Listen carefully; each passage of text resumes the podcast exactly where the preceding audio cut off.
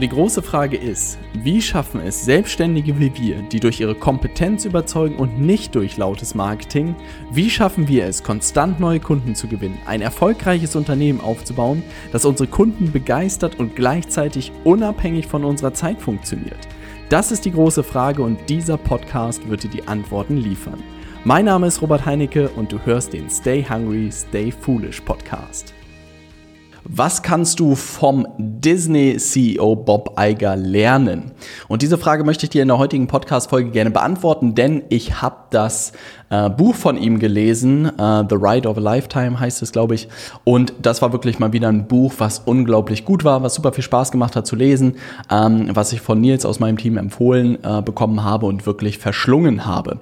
Und tatsächlich waren da richtig, richtig gute Sachen drin. Es hat, äh, es war sehr kurzweilig das Ganze und ich dachte mir, ich mache mal wieder eine Podcast-Folge dazu, wo ich dir so ein bisschen die besten, ja am Ende fünf Ideen oder vier Ideen, mal gucken, wie viele es werden, aus dem Buch äh, beschreibe, die ich mitgenommen habe, die wirklich hängen geblieben sind. Und gleichzeitig freue ich mich, eine große Ankündigung heute zu machen am Ende der Podcast-Folge. Und zwar in der nächsten Podcast-Folge wird etwas ein bisschen anders sein. Und das möchte ich dir gerne am Ende der Podcast-Folge verraten. Und insofern hör dir die ganze Folge an, hör dir die Ankündigung an. Das wird richtig, richtig cool. Ich freue mich sehr darauf. Also, zu dem Buch The Ride of a Lifetime. Ähm, Disney ja, der Konzern Disney, Walt Disney, sagt dir vielleicht was. Ich hatte die tatsächlich gar nicht so sehr auf dem Zettel mehr. Also für mich war das natürlich immer ein Unternehmen, was ich mit den, mit Mickey Mouse und mit den ganzen Comics irgendwie verbunden habe. Dass Disney mittlerweile doch deutlich größer als das geworden ist, war mir gar nicht so bewusst. Dass sie Marvel gekauft haben, dass sie Pixar gekauft haben, dass ESPN und Sportsender in Amerika dazugehört, war mir gar nicht klar, bis ich dieses Buch in den Händen gehalten habe. Und wirklich, ähm, Bob Iger war über 15 Jahre CEO bei Disney, war insgesamt, glaube ich, über 45 Jahre in dem Konzern tätig und dann wirklich am Ende 15 Jahre der CEO davon und hat wirklich maßgeblich dieses Unternehmen in die Zukunft geführt. Ähm, und ich glaube, der ein oder andere hat es jetzt beobachtet, wenn du durch die Innenstadt gehst, zumindest hier in Hamburg sieht man super viel Disney Plus Werbung. Also das bedeutet, er hat es wirklich geschafft, Disney wieder ähm, nach vorne zu bringen, modern zu machen und wirklich auch ein Stück weit auf Augenhöhe zu ziehen mit so digitalen Giganten wie Netflix, wie Amazon Prime. Und das ist einfach unglaublich cool. Und seine ganze Reise ähm, beschreibt er eigentlich in seinem Buch und es fängt eigentlich damit an, dass es wirklich ähm, sehr chronologisch aufgebaut ist, was sehr cool ist, weil man dann die ganze Reise so ein bisschen nachvollziehen kann. Und es fängt eigentlich mehr oder weniger damit an, dass es darum geht, wie er sich seinen Job als CEO gesichert hat. Er hatte nämlich die Herausforderung, dass er schon fünf Jahre als Nummer zwei beziehungsweise Nummer drei unter dem CEO davor gearbeitet hatte und das nach fünf Jahren, glaube ich, ähm, oder nach zehn Jahren, ich weiß gar nicht, wie lange der davor war, aber einfach in die Brüche gegangen ist. Und so dass fast alle ihm gesagt haben, hey Bob, es wird super schwierig, dass du CEO wirst. Ich würde gar nicht erst antreten, weil einfach du die ganze Zeit mitgelaufen bist und eigentlich maßgeblich das hättest auch beeinflussen beeinflussen können, was passiert ist. Und es wird einfach schwer, dich dort zu platzieren, dass du das jetzt komplett anders machen kannst. Und in diesem Zusammenhang hat er sozusagen sich getroffen mit einem Freund von ihm, der im Wahlkampf tätig ist, also der Wahlkampfkampagnen macht und hat ihm wirklich beim Lunch so ein ähm, Riesenbündel an Folien mitgebracht und gesagt, hier Bob, das ist deine interne Kampagne, um CEO von Disney zu werden. Und da hat es bei Bob das erste Mal so irgendwie Klick gemacht, dass es ja sehr vergleichbar ist mit einem Wahlkampf, ja, also dass er auch da natürlich die Board-Member, ich glaube 10 oder 15 Board-Member gibt es ist bei Disney, die am Ende darüber entscheiden, ob er jetzt CEO wird oder nicht. Und in der Vorbereitung, was ich einfach sehr, sehr spannend fand, ist, dass Bob sich sehr in der Vorbereitung darauf konzentriert hat, bei dem Board-Meeting darüber zu reden, warum es ein Stück weit nicht seine Schuld war, dass das jetzt die letzten fünf Jahre irgendwie nicht gut, gut gelaufen ist und gleichzeitig wollte er diesen schmalen Grad irgendwie hinbekommen, seinen ehemaligen Chef nicht in die Grütze zu fahren. Und der Wahlkampfmanager hat das sehr schön beiseite geschoben und meinte, Bob, das interessiert einen Toten überspitzt. Das Board will hören, was ist deine Vision für Disney? Ja, und was sind vielleicht die drei Kernstrategien, die du wirklich verfolgst, die du in den nächsten Jahren umsetzen wirst? Und da hat es wieder bei Bob geklickt. Und das ist etwas, was sehr, sehr schön ist, dass wenn man sich wirklich auch mit Politik beschäftigt, ich glaube gerade in Amerika damit beschäftigt, dass die meistens wirklich, es geht immer um die Zukunft, es geht immer um Veränderung. Trump hat es, glaube ich, sehr gut vorgemacht mit seinem Slogan Make America Great Again. Ähm, es geht immer sozusagen um diese Hoffnung in der Zukunft. Ja? Und dann am Ende ist wirklich auf drei einfache Strategien runterzubrechen, dass wirklich jeder das verstehen kann. Weil Bob hatte einen Katalog von irgendwie 50 Seiten, was er denen alles erklären wollte wollte, was er alles vorhat. Und wahrscheinlich nach zehn Minuten wäre ihm jeder vom Board abgeschmiert und hätte es nicht mehr verstanden. Und seine drei Strategien waren eigentlich zum einen High-Quality-Content. Da hatte irgendwie in den Jahren davor Disney sehr gelitten. Die Animationen waren nicht mehr die Animationen, die sie mal waren. Also da wollte er das Ganze wirklich ausbauen und wirklich seinen Content wieder richtig, richtig gut machen.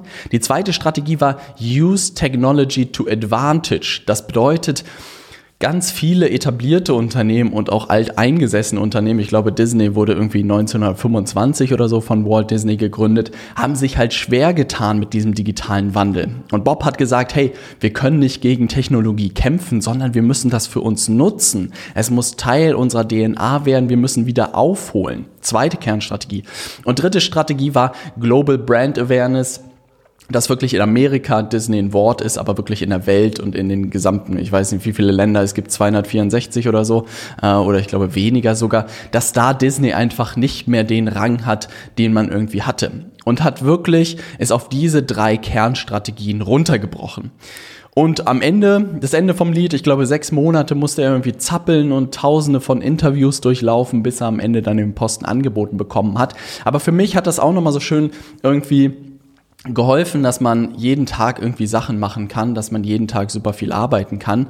Aber auch Bob ist sehr gut hinbekommen hat zu überlegen, hey, was ist eigentlich meine Vision für das Unternehmen? Wo sehe ich das Unternehmen in 10 Jahren, in 15 Jahren? Und ich mich dann auch hingesetzt habe und überlegt habe, hey, wo sehe ich eigentlich Leaders Media in 10 Jahren, in 15 Jahren? Und dann wirklich auch mir überlegt habe, was sind so meine drei Kernstrategien zumindest für diesen, ähm, für diesen Zeitpunkt? Und ich habe die schon mal in einem der letzten Podcast-Folgen vorgestellt. Bei mir sind es eigentlich die drei Themen Videomarketing. Das ist etwas, wo ich viel, viel tiefer einstellen, äh, einsteigen will. Sowohl so auf Plattformen auf YouTube, auf Instagram, in Facebook-Werbung. Also wirklich die die unterliegende, das unterliegende Format ist wirklich Videomarketing, in dem ich richtig, richtig gut werden will. Dann Bestandskundenentwicklung, beziehungsweise wirklich einen Ansatz zu fahren, nicht viele Kunden, sondern weniger Kunden, aber dafür die Betreuung wirklich viel, viel intensiver, viel, viel besser. Da haben wir in den letzten Wochen und Monaten viele Handgriffe in die Richtung gemacht und die Früchte äh, kommen langsam an. Das Feedback von unseren Kunden ist wirklich überragend, was mich total freut. Ganz viele Kunden haben geschrieben, dass wirklich das Angebot, was wir gerade fahren und auch gerade in unserem VIP-Programm, das Coolste ist, was sie je erlebt haben. Und das freut mich einfach, dass das ankommt, was wir da tun. Und der dritte Schritt ist wirklich Innovation. Und das ist etwas, wenn man sich zum Beispiel mit Peter Thiel beschäftigt, der PayPal unter anderem gegründet hat, der halt gesagt hat, dass Wettbewerb einem auch häufig Sicherheit gibt. Das bedeutet auch unternehmerisch gucken wir immer, was machen andere. Und wenn andere das machen, dann gibt es uns Sicherheit, dass wir das auch tun können. In den letzten Wochen haben wir gerade in der Zusammenarbeit mit Kunden ganz viele Sachen ausgerollt, die ich so noch nie gesehen habe, die ich noch nie in einem Online-Programm gesehen habe, die ich noch nie in einem Coaching gesehen habe, die ich noch nie in einer Unternehmensberatung gesehen habe und eigentlich nur meiner Intuition gefolgt bin, weil ich dachte, hey, das hätte ich auch gerne gehabt. Und plötzlich kommt da super cooles Feedback. Unsere Kunden sagen, was sind das für geile Sachen, die ihr da ausgerollt habt? Und das war das erste Mal, dass ich so ein bisschen mehr erlaubt habe, Innovation sozusagen zu fördern und zuzulassen. Und jetzt bin ich eigentlich nur noch am Experimentieren und auf der Suche nach richtig coolen neuen Sachen, die es da draußen noch nicht gibt, weil auch Peter Thiel meint, das ist halt da, wo die Magie anfängt, wenn man plötzlich Sachen macht, die halt niemand macht. Egal im Marketing, egal in der Zusammenarbeit mit Kunden, in allen Bereichen bin ich jetzt gerade am Experimentieren mit super neuen Sachen und da haben wir noch richtig viel geplant, worauf ich mich unglaublich freue.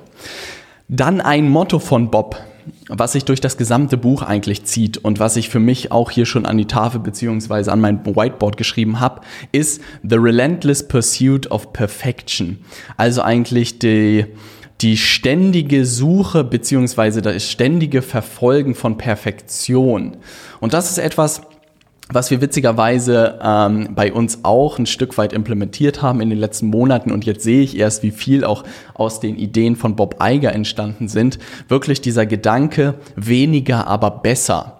Der Chefdesigner von Braun, die deutsche Marke Braun, die wirklich für ihre, ich glaube, Plattenspieler und auch Rasierer weltbekannt geworden sind, hat das immer gesagt, dass sie versuchen, weniger Funktionen irgendwie zu haben, weniger oder schlichteres Design, aber dafür viel, viel besser.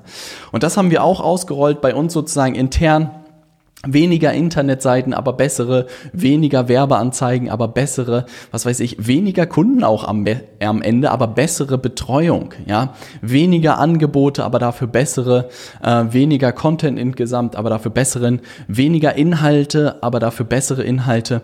Und das zieht sich einfach so durch. Und ich habe alles das Gefühl, dass es immer wieder auf diese Idee zurückgeht, auf the relentless pursuit of perfection.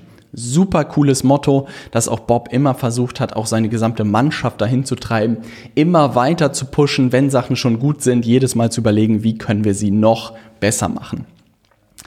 Und was man wissen muss, was mir gar nicht so bewusst war, dass Bob Iger und Steve Jobs sehr, sehr gut befreundet waren. Also der CEO vorher hatte sich wirklich mit äh, Steve Jobs völlig verkracht und Bob hat an dem Tag, als er CEO geworden ist, äh, Steve angerufen und meinte, hey, äh, jetzt wird sich alles verändern. Und Steve hat nur ganz nüchtern gefragt, und äh, wie lange hast du unter deinem ehemaligen Chef gearbeitet? Irgendwie fünf Jahre. Und dann meinte Steve, ja, we'll see about that, weil er halt dachte, wenn der sozusagen so lange mit dem anderen davor gearbeitet hat, dann wird das schwierig, dass das jetzt irgendwie komplett anders wird.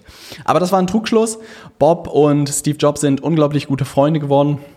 Und sie haben auch gemeinsam diesen Pixar-Deal eingefädelt. Zu dem Zeitpunkt war Steve Jobs, glaube ich, der CEO von Pixar. Und Pixar war ein super aufstrebendes Animationsfilmstudio. Ich glaube, die haben ein, ein Blockbuster nach dem anderen rausgehauen. Sowas wie Toy Story oder oben, glaube ich, äh, Nemo. Das kommt alles von Pixar. Und dann hat irgendwann wirklich Bob Iger ihn angerufen, Steve, und meinte, hey, was wäre denn, wenn Pixar von Disney gekauft wird? Und Bob hatte wirklich höllische Angst, dass er Nein sagt oder dass er das einfach für schwachsinnig hält. Und Steve war aber ganz cool und meinte, hey, das könnte ich mir wirklich vorstellen. Ne? Das ist wirklich etwas, was ich äh, sehe, lass uns mal das Ganze machen. Und das Spannende ist jetzt, jetzt überlegt man natürlich, wie passiert irgendwie so eine Akquisition, wie geht man da voran? Was die beiden gemacht haben, ist, dass sie sich einfach auf einen Samstag gemeinsam eingeschlossen haben, sich ein Whiteboard geschnappt haben und die Vor- und Nachteile runtergeschrieben haben. Und das ist so völlig verrückt für mich, da sind irgendwie zwei, also zumindest Disney war schon Milliardenkonzern, Pixar war, glaube ich, keine Ahnung, wie viele Millionen die gemacht haben und auch schon relativ groß, waren auch schon an der Börse, glaube ich. Und dass die zwei CEOs sich sozusagen einfach zusammengesetzt haben, die Vor- und Nachteile runtergeschrieben haben und dann darüber diskutiert haben, ob sie es machen oder nicht. Und es kam am Ende halt raus, dass wirklich mehr Nachteile da waren als Vorteile. Ähm, Gerade Steve Jobs mit Pixar hatte sehr, sehr Angst um die Kultur von Pixar, dass sie von Disney irgendwie beeinflusst wird oder runtergezogen wird. Und dann war Bob ein Stück weit enttäuscht und hat gesagt, hey Steve, äh, das sieht im Moment nicht gut aus. Und Steve war aber ganz anders drauf, weil er hat diese Punkte irgendwie ein Stück weit gewichten können. Er meinte, ganz viele von den Nachteilen sind halt völlig banal und die Vorteile, da sind ein paar Vorteile dabei, die wirklich richtig, richtig groß sind. Und am Ende ist es zum Kauf gekommen. Und das war sehr, sehr spannend weil es am Ende auch wieder auf seine drei Strategien zurückgeht, dass Bob gesagt hat, use oder beziehungsweise High Quality Content. Und da war die Entscheidung für Bob, natürlich hätte er das jetzt bei Disney auch selber irgendwie hochfahren können, aber das hätte unglaublich viel Zeit und Ressourcen gekostet. Und so hat er gesagt, hey, wir nehmen die Animationschefs sozusagen von Pixar und lassen sie auch über die Disney Animationsabteilung sozusagen äh, entscheiden. Und so hat sozusagen diese Reise der gesamten Akquisitionen von Bob angefangen. Der nächste große Deal war wirklich Marvel. Und Marvel war mit ihrem Superhelden-Universum sozusagen schon super bekannt, ein Blockbuster nach dem anderen. Und auch da hat sich Bob langsam rangeschlichen an den CEO und hat ihm irgendwann dann vorgeschlagen, was wäre denn, wenn äh, äh, Disney euch kaufen würde. Und das ist cool zu sehen, sehr, sehr spannend, weil ich das auch nicht so auf dem Zettel habe, in diesen Käufen zu denken, ja, weil das ist auch etwas, was ich zum Beispiel von meinem Freund Nils Steinkopf gelernt habe, der auch irgendwie so Sachen überlegt hat, wie, oder auch teilweise gemacht hat, Domains zu kaufen, Internetseiten zu kaufen, Facebook-Seiten zu kaufen, YouTube-Kanäle kann man auch kaufen, wenn sie zum, äh, zum Beispiel zu einem bestimmten Thema sind, ohne ein Gesicht. Und dieses Buch hat mich auch nochmal dafür zu sensibilisieren, zu überlegen, welche Seiten, welche Sachen gibt es, die heute schon auf meiner Zielgruppe eigentlich sitzen, die die heute schon als Kunden oder als Leser oder als Hörer haben und wo könnte man vielleicht irgendwie sich einkaufen? Weil das ist etwas, was irgendwie immer so völlig außerhalb irgendwie des Horizontes ist, aber manchmal kann das wirklich eine gute Sache sein und viele Leute sind wirklich dafür offen, ähm, wenn man da ein gutes Angebot macht. Na, und das fand ich sehr, sehr spannend. Zurück zu Steve Jobs. Und zwar hat das Bob sehr schön zusammengefasst. Und zwar Steve Jobs stand eigentlich für ein Thema und zwar Never sacrifice quality for affordability. Also er hat gesagt, dass Steve Jobs immer Produkte entwickelt hat, auch gerade bei Apple dann später, ähm, qualitativ hochwertige Produkte, aber dass er niemals an Einbußen in der Qualität gemacht hat, damit es sich mehr Leute leisten können. Und das ist etwas, was ich ganz, ganz häufig beobachte, auch gerade bei selbstständigen Beratern, äh, auch Agenturen, das zieht sich bei jedem Selbstständigen, sehe ich das eigentlich, dass er irgendwie seine eigenen Preise untergräbt, anstatt auf seine Preise stolz zu sein. Und das ist etwas, was völlig verrückt ist, weil man sich sozusagen auch so ein bisschen klar werden muss, dass seine eigene Dienstleistung, dass das, was man tut, irgendwie seinen Wert hat. Und wenn man einen guten Job machen soll, dann muss man auch einen bestimmten Preis einfach verlangen.